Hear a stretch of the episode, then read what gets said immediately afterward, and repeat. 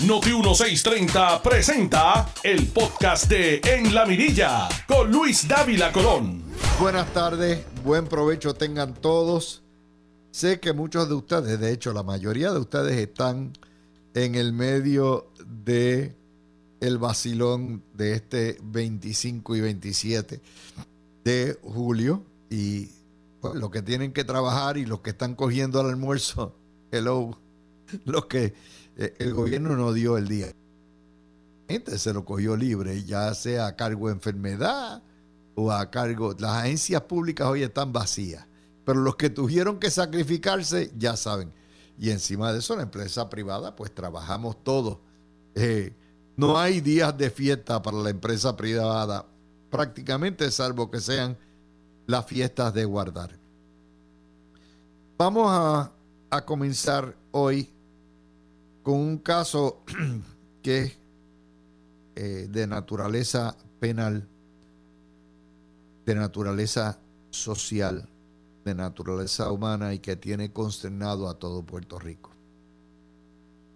Es el caso de la niñita autista de 13 años cuyo padrastro eh, la violaba desde que tenía 10 años y fue embarazada y la policía no solamente le radicó cargos al sátiro, sino que también a la madre por negligencia. La madre no pudo prestar fianza y eh, estamos ante un caso que denuncia una fuente, el médico que examinó a la niña y determinó que estaba embarazada. Señoras y señores, no hay palabras para justificar esto. Y lo que hemos visto, que es la portada del vocero hoy y el nuevo día, es parte del deterioro moral de Puerto Rico. Deterioro moral que no es atribuible ni a la condición colonial, ni a la condición, a ninguno de los estatus es atribuible a nosotros mismos como sociedad, como individuos, al deterioro de la familia, al deterioro de los valores sociales, al deterioro de la fe. Todo esto es parte de el Puerto Rico embrujado por el trap, por el rap, por el reggaetón. Puerto Rico ha visto un deterioro marcado desde que comenzó el de reggaetón. Eso no quiere decir que reggaetón tiene la culpa de esto. Pero ciertamente, como si fuera una pista musical de Hollywood, el reggaetón es el trasfondo de ese hundimiento moral de Puerto Rico en los últimos 30 años, los últimos 30 y pico de años es fácil buscar culpa, pero esto lo estamos viendo todos los días. Ahora no es único ni exclusivo a Puerto Rico. ¿eh? El Papa Francisco lleva tres días en Canadá. No en una gira de esas artísticas que dan los papas, sino fue a reunirse con los pueblos ancestrales.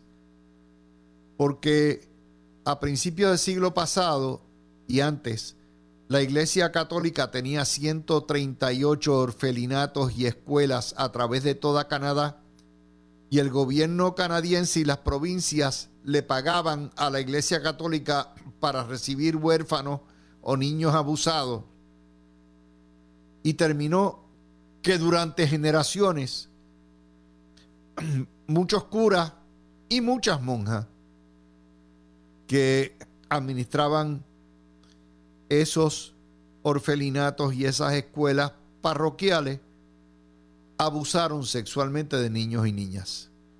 Niños y niñas de las tribus de los pueblos originarios del Canadá, es decir, los pueblos ancestrales, lo que son los, eh, lo que serían los taínos para Puerto Rico, ¿verdad? Pero que allá son muchísimas tribus y muchísimos pueblos. Y el Papa ha ido personalmente a pedir excusas. Claro, con pedir excusas nada más no es suficiente. En la Iglesia Católica Apostólica y Romana el problema con esto es que tiene que poner dinero. Y, y el dinero no compra las violaciones, pero ciertamente a todas esas víctimas las da. De manera que el problema del deterioro moral eh, y esta cuestión del encubrimiento de la Iglesia Católica por décadas de los casos de abuso sexual, que es parte del problema del celibato, el requisito del celibato, tanto para curas como para monjas, y que es una salvajada, es un delito de lesa humanidad el celibato, eh, realmente es la fuente de todo eso. Y es parte del deterioro moral de la institución religiosa más grande del mundo. Y Puerto Rico no es distinto en ese contexto. Posteriormente, a la una, vamos a analizar con nuestros abogados las implicaciones legales para padre y madre aquí. Pero ciertamente ese caso es ejemplificativo de los tiempos tormentosos, atribulados que vivimos. Y es dentro de ese contexto que quiero analizar para ustedes el circo que montó ayer el Partido Popular, la charada del 70 aniversario de la colonia perfumada que se llama el Estado Libre Asociado. Ayer le hicimos el análisis de cómo la prensa puertorriqueña descaradamente, desfachatadamente había comprado el discurso colonialista del Partido Popular de que el día de la Constitución, que en efecto no entró el 25 de julio, entró en noviembre, cuando el pueblo ratificó los cambios que pidió el Congreso que hiciera de eliminar las secciones que se habían puesto. Pero le compraron la idea en vez de la ley 600 que es lo que está detrás de todo esto. En la constitución de Puerto Rico no hay un solo artículo que establezca la relación en lo que el llamado pacto que dicen los populares entre Puerto Rico y Estados Unidos. Es la ley 600 aprobada por el Congreso y las resoluciones eh, que siguen la que establece esa relación. Pero no, el Estado Libre Asociado no aparece ni para los guardias, es la Constitución, el día de la Constitución, el día de la Constitución, porque la prensa no le puede enseñar a ustedes el fracaso de la cochina, de la asquerosa, de la miserable, de la corrupta y de la criminal colonia puertorriqueña bajo nombre de ELA. Y entonces, aparte de eso, es interesante cómo lo cubren 70 años, ayer le dimos a ustedes, toda la semana de pasada, le dimos a ustedes los números del desastre de lo que es el ELA. Y ayer le dimos la letanía. Eso no lo presentan. No hubo un solo artículo periodístico que al cabo de 70 años dijera dónde estábamos en el 50 y dónde estamos hoy. En términos sociales, económicos, políticos, constitucionales, gubernamentales. Nada. No existiera. Es como si no hubieran existido esos 70 años borrados de la historia por la cochina prensa puertorriqueña. Porque son parte de los... son propagandistas, son influencers. Y le tapan a ustedes la realidad. No hay diferencia entre Granma en Cuba y la prensa puertorriqueña. Granma oculta la realidad de la pobreza y de la miseria del régimen cubano, como aquí la prensa oculta la, lo que, la miseria que ha causado la relación colonial. No, ellos todo es Luma. Pero fuera de eso no salgan porque son propaganderos y por eso nadie los respeta. Sí, señores y señoras periodistas, a ustedes no se respetan, no los respetamos. No respetamos su trabajo profesional porque ustedes son propaganderos. Y es así. Y así como se critican las instituciones democráticas los partidos, los políticos, los gobiernos, también hay que criticar la prensa como institución democrática que es parte del deterioro moral que tenemos. Una cosa sigue la otra. O la prensa se cree que ellos pueden criticar a Segimundo y a todo el mundo y que ellos no son criticables. Este Pues ese espectáculo bochornoso del ridículo de un Taxito Hernández disfrazado de Muñoz Marín hasta con lacito, hasta con la pajarita y el traje blanco se pone, o claro, enarbolando la bandera con el color que no es. Él no enarboló la bandera del Estado Libre Asociado con el triángulo azul marino, no, usó la Calmi. Así que hasta en eso es un burdo espectáculo. Y la prensa a todo esto coge y los relega a tercer plano. No hubo una sola portada. Y la prensa se dedicó a ser propagandista y siguió haciendo la narrativa que le dictó Taxito Hernández y José Luis Dalmau. Gracias a Dios que ni el gobernador ni el secretario de Estado se prestaron para esa charada. Y allá fue un mitin popular. Un mitin popular de esos que nos hacen el 25 de julio, de unidad perniciosa, donde no había pueblo, by the way. Un mitin popular meramente de los populares para dar cara, enseñar los dientes de que ellos están unidos. Unidad perniciosa. Y entonces lo enmarcan en el fin de la sesión legislativa. Jesús Santa dice que la sesión extra fue un fracaso, si no hicieron un delirio, no hicieron un carijo. Y entonces pues, fue, fue un fracaso. El 25 de julio en la legislatura, como les decía, Taxito disfrazado de Muñoz, hasta con la pajarita. Entonces Taxito, que había invitado a hablar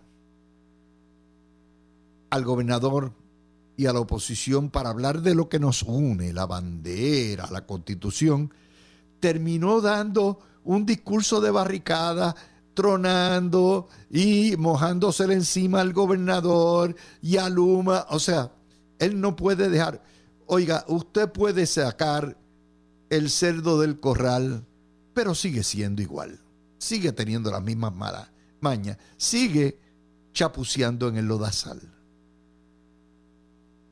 Y además de la politiquería, aparece el presidente de la Asociación de Alcaldes, Luis Javier Hernández, lamentando que desde 1952 ha crecido la pobreza y la brecha económica en el ELA y lamentando que el ELA sea el lugar de mayor desigualdad económica en América. Este es el presidente llamado Estado librista. Y fíjense que el mensaje, tanto de Javier Hernández, Luis Javier Hernández, como del huevito Pablito José Hernández Rivera, es idéntico. El fin de semana empezó con el huevito diciendo, qué bueno es el ELA próximamente, que el ELA vive porque es mantengo y es una fábrica de pobres, una fábrica de miseria. Y estos títeres tienen la osadía de decir que esta fábrica de miseria hay que preservarla y hay que mantenerla. Ese es el orgullo de ellos. Ah, porque como podemos tener cupones y tenemos que tener todo esto, qué chévere. Claro, no les dicen ustedes que esa fábrica de miseria para los pobres se discriminan, para los que son ciudadanos americanos que viven en el ELA, no reciben trato igual. En los programas que ellos mismos dicen que es un tiro. Pero además de lo que dijo el huevito, está lo que dice el presidente de la asociación este alcalde de que él está frustrado porque al cabo de 70 años Puerto Rico ha aumentado la brecha entre pobres y ricos, la brecha entre lo que se gana aquí y lo que se gana en el continente. Es decir, una apología de la pobreza, una apología de la miseria, una apología del mantengo. Por eso es con una charada. Es un ridículo. Y entonces sale Ronnie Jarabo, que criticó el canibalismo político que nos mata como pueblo. Perdóname, Ronnie, el canibalismo es criatura de ustedes. Ustedes son los que tienen dividido este pueblo. Esta cochambra que ustedes defienden son las que dividen a Puerto Rico. Y esa noticia, como les digo, relegada a tercer plano. ¿Y qué hace Taxito? Hay que sacar la Junta de Control Fiscal y Aluma. Dos entidades que están en Puerto Rico precisamente porque nos las impuso el gobierno federal. Y porque el gobierno federal puede imponerlas, porque esto es una cochina asquerosa y criminal colonia de Lela. Es decir, el byproduct, el producto del coloniaje crudo, hay que sacarlo. Eso es lo que él, en vez de sacar el Lela, en vez de erradicar la colonia. Y entonces sale Pablito José Hernández y dice que el pacto se ha puesto en entredicho. Ustedes lo escucharon esta mañana aquí. Y que hay que renovarlo como si fueran votos matrimoniales. Ay, caramba, mi mujer y yo hemos tenido una serie de problemas. Y la verdad que después de 50, 70 años de matrimonio, la vieja mejoró en cantidad o el viejo mejoró en cantidad, pero ¿sabe qué? Eh, hay que renovar los votos. Ay, que, que han puesto en entredicho. Mi madre, le pasan promesa y él está en entredicho. Sale Sánchez Valle y él dice que está en entredicho. Pasan todos los casos del Supremo Federal, tres casos nacionales que dejan el ELA en cuero y está entredicho. Hay que renovar los votos, hay que volverse a casar, dice. Y es en ese contexto que usted mira esto y no hace más que reírse. No, no, hay otra manera de usted mirar esto porque es trágico. Y entonces los populares siguen vendiendo el embuste a todo lo que da. Los populares siguen vendiendo esto. Y como les digo, no miren, no hay no hay peor ciego que el que no quiere ver. En Estados Unidos, los trompistas juran y perjuran que Trump ganó la elección. No importa que perdieron los 70 casos que radicaron. No importa que se recontaron y se recontaron y se recontaron y se recertificaron los votos. No. ¿Por qué? Porque son, como les digo, fieles ciegos, son fanáticos ciegos y no hay manera que usted los haga razonar. No hay manera. Igual aquí con los populares no hay manera que usted los haga razonar. Porque no saben hacer otra cosa nada más que buscar el poder, aunque no haya principios, aunque no haya valores. Y tienen la, desfachatez de venir a restregarnos en la cara de que las bondades de Lela es que aquí los pobres reciben fondos federales y que aquí los pobres son todos los días más pobres y los ricos son todos los días más, más ricos y que ese paraíso fiscal que hemos hecho ha hecho que la clase media y la clase trabajadora y la clase pobre que pagan el impuesto de ventas más alto en toda América, en todo el continente americano, son los que mantienen la cochina colonia y no los que pagan, los que evitan contribuciones, los que no pagan. O sea, es un chiste. Y como yo les decía ayer, gran parte de las bondades de esto es que hace 50 años, cuando nosotros comenzamos las gestiones, poquito menos, de analizar para ustedes política y noticias, el ELA tenía o gozaba del apoyo de prácticamente 60%, 63% de eh, público y hoy en día nadie da la cara por el ELA, nadie da un centavo por el ELA. Hoy en día está desacreditado, menos para el Partido Popular, que siguen en la misma vaina.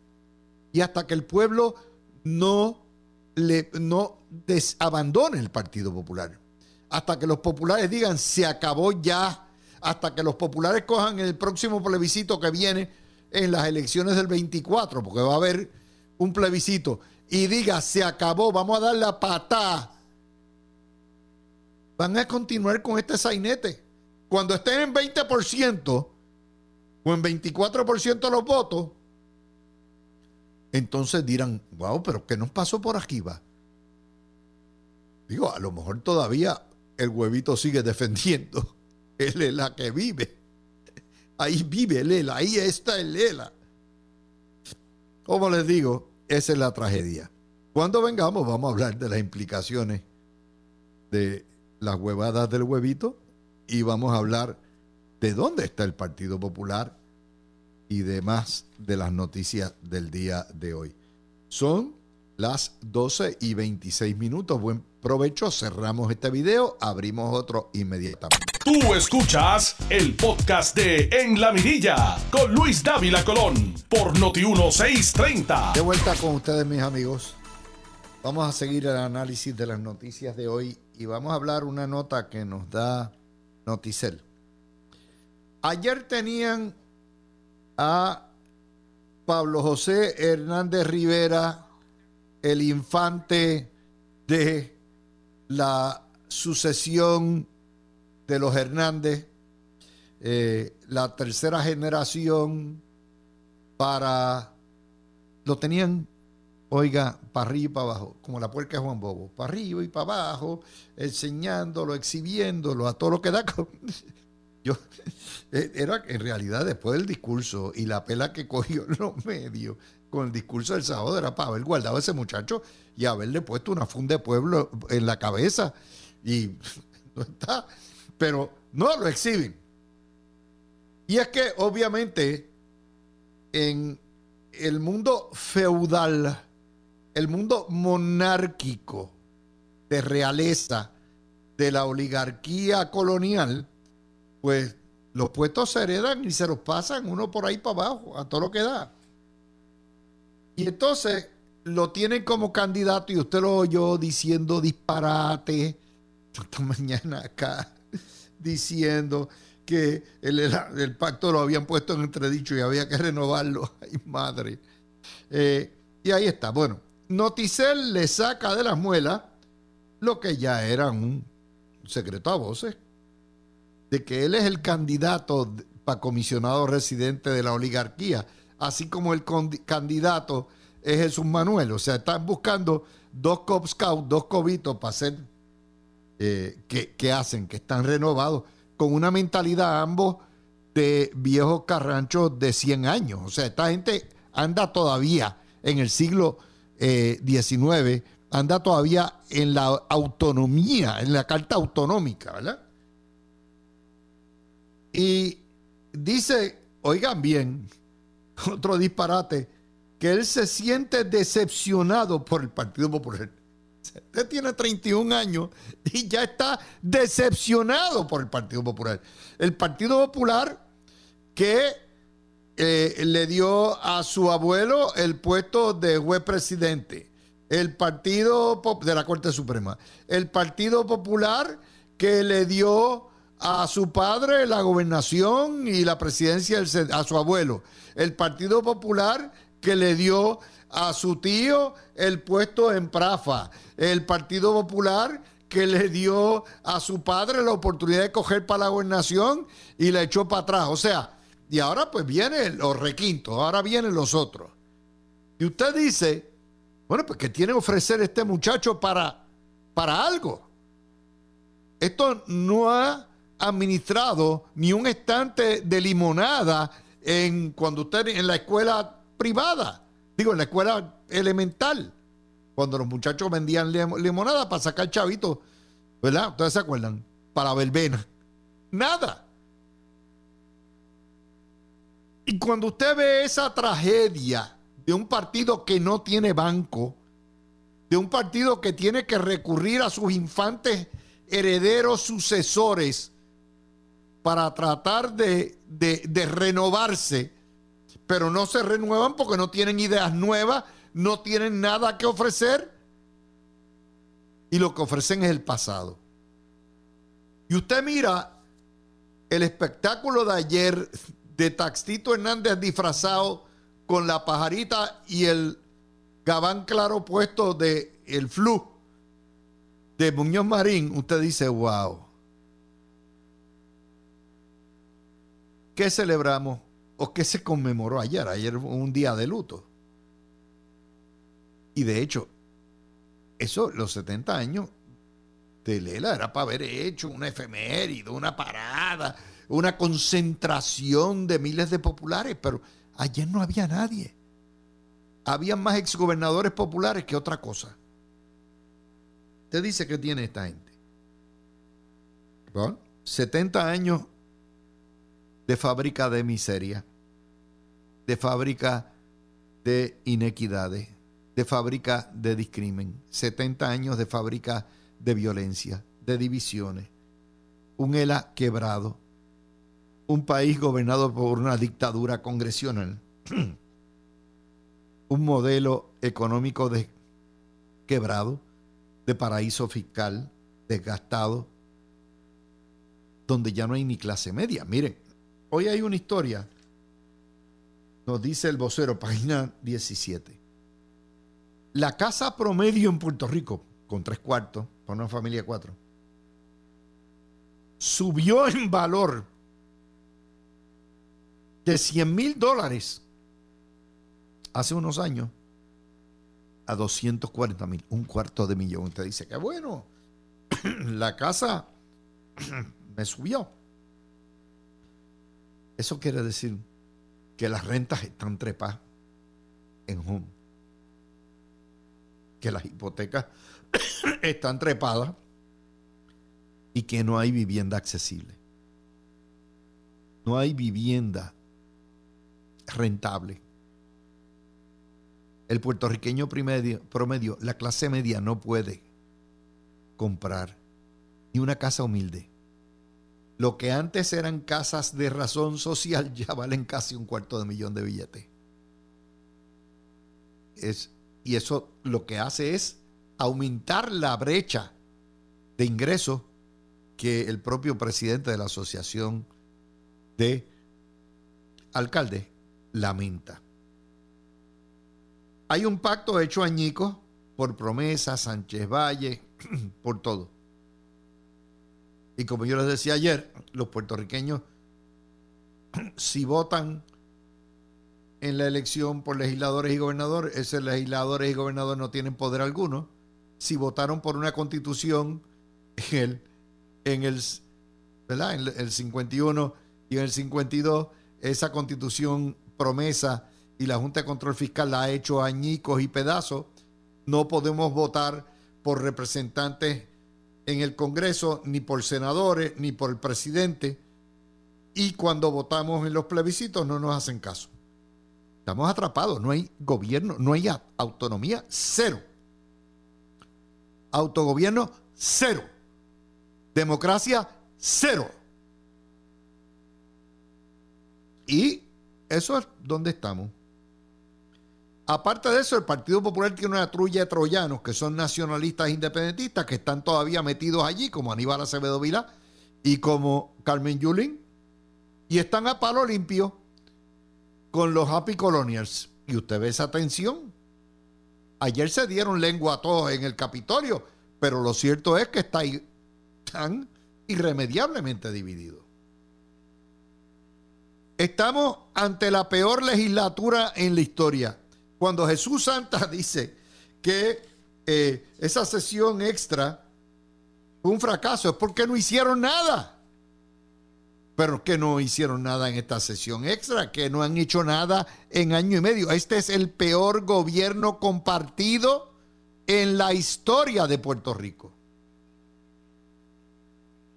Y usted mira ese Partido Popular y le ve la cara a Aníbal Acevedo Vilá y ve a Carmen Yulín Cruz y dice, diablo, la corruptela, Guillito, el de Guayama, el de Trujillo Alto, Albert Torres, el de Atillo, Sally Torres, la otra que es ex senadora que salió convicta y que está en, en, en la nómina de Arcibo. Usted dice, pero ¿y qué es esto? Entonces, dice, mira la presidencia, Taxtito y Baby Dalmau. Pero no hay que ir muy lejos. Busca el récord de pista. El récord de pista es que el Partido Popular este siglo, después de Sila María y después del Caníbal y después de Agapito, ha perdido elecciones en el 4, en el 8, en el 16 y en el 20. Cuatro de seis elecciones este siglo. Ha perdido todos los plebiscitos. El del 98, el del 12, el del 17 y el del 20. ¿Sí? El del 98, el ELA y la Libre Asociación cogieron cero, que Fulinga fueron los que cogieron. No ganan la comisaría este siglo. En el 2004, en el 2008, en el 2012, en el 2016, en el 2020 el último comisionado residente que tuvo el Partido Popular fue Aníbal Acevedo Vilá con Sila.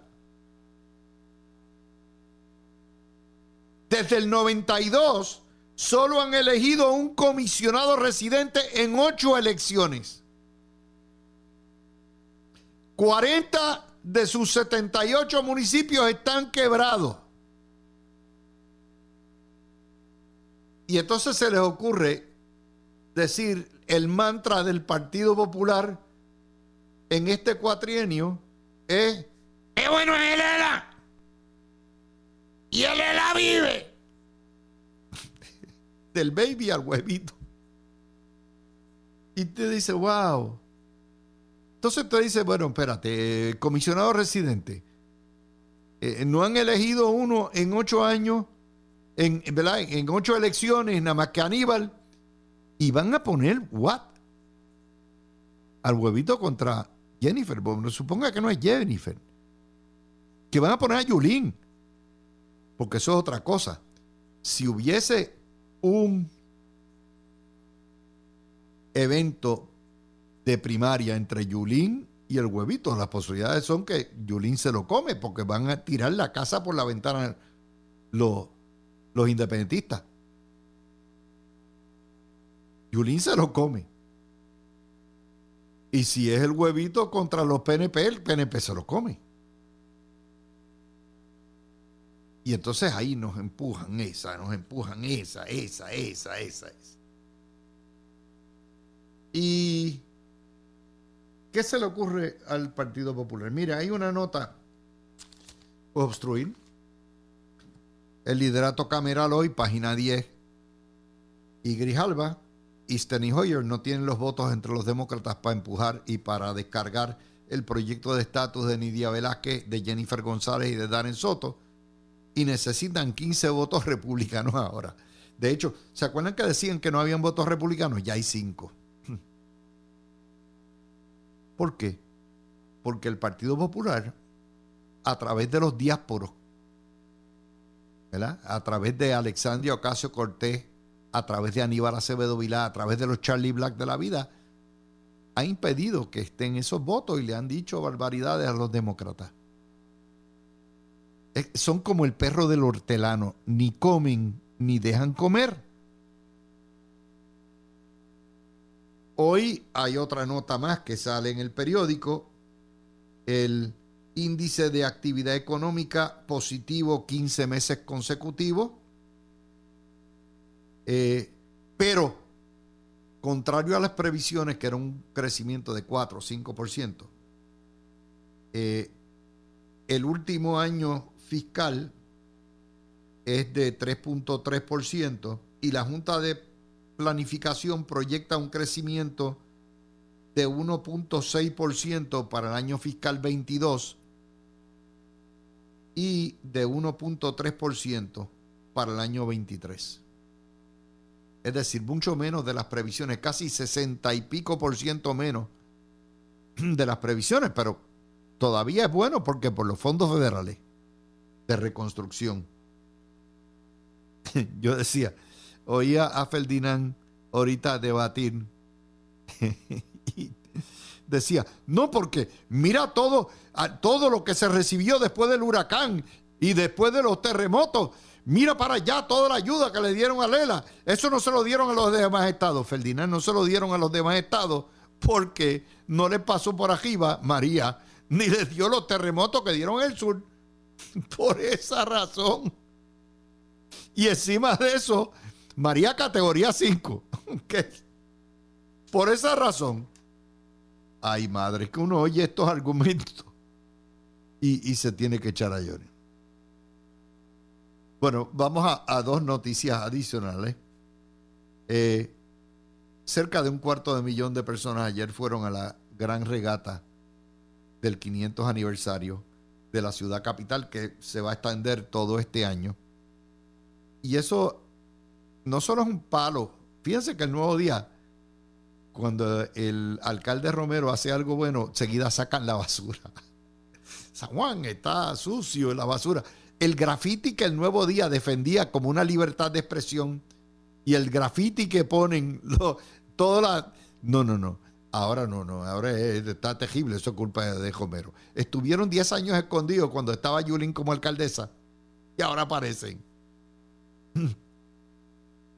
¿Por qué? Porque es una actividad cultural, familiar, que nos une.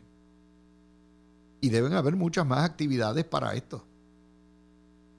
Eh, mire, yo he tenido el privilegio de poder viajar. Ese es lo que yo, el dinero extra que yo tengo, lo hago para viajar. Y si hay algo que no tiene la ciudad capital, es que no se vive afuera. Digo, el calor es brutal, pero de noche. No hay cafés al aire libre, no hay lugares de convergencia social. Si usted me dice que el District Life es el lugar de, de convergencia social, pues, pero no lo hay. Usted puede ir a Madrid y disfrutar de la Quinta Avenida. Digo, de la Quinta Avenida, de la Gran Vía, perdóneme. Puede ir a Nueva York, la Quinta Avenida. Y pasa, y el comercio, y de las grandes plazas. Puede ir al Callao, puede ir a cualquier lugar, puede ir y disfrutar de eso. En Puerto Rico no lo hay. Puede ir a Barcelona y va a la Rambla. ¿Verdad? Y camina y la gente se congrega. Pues en Puerto Rico lo que tiene es el viejo San Juan, Ponce tiene la guancha y ya, no busquen mucho más. Y entonces el chinchorreo. Que un alcalde logre en una actividad de esta naturaleza cultural unirnos a todos, eso es algo que debemos aplaudir. Y si lo repiten, excelente.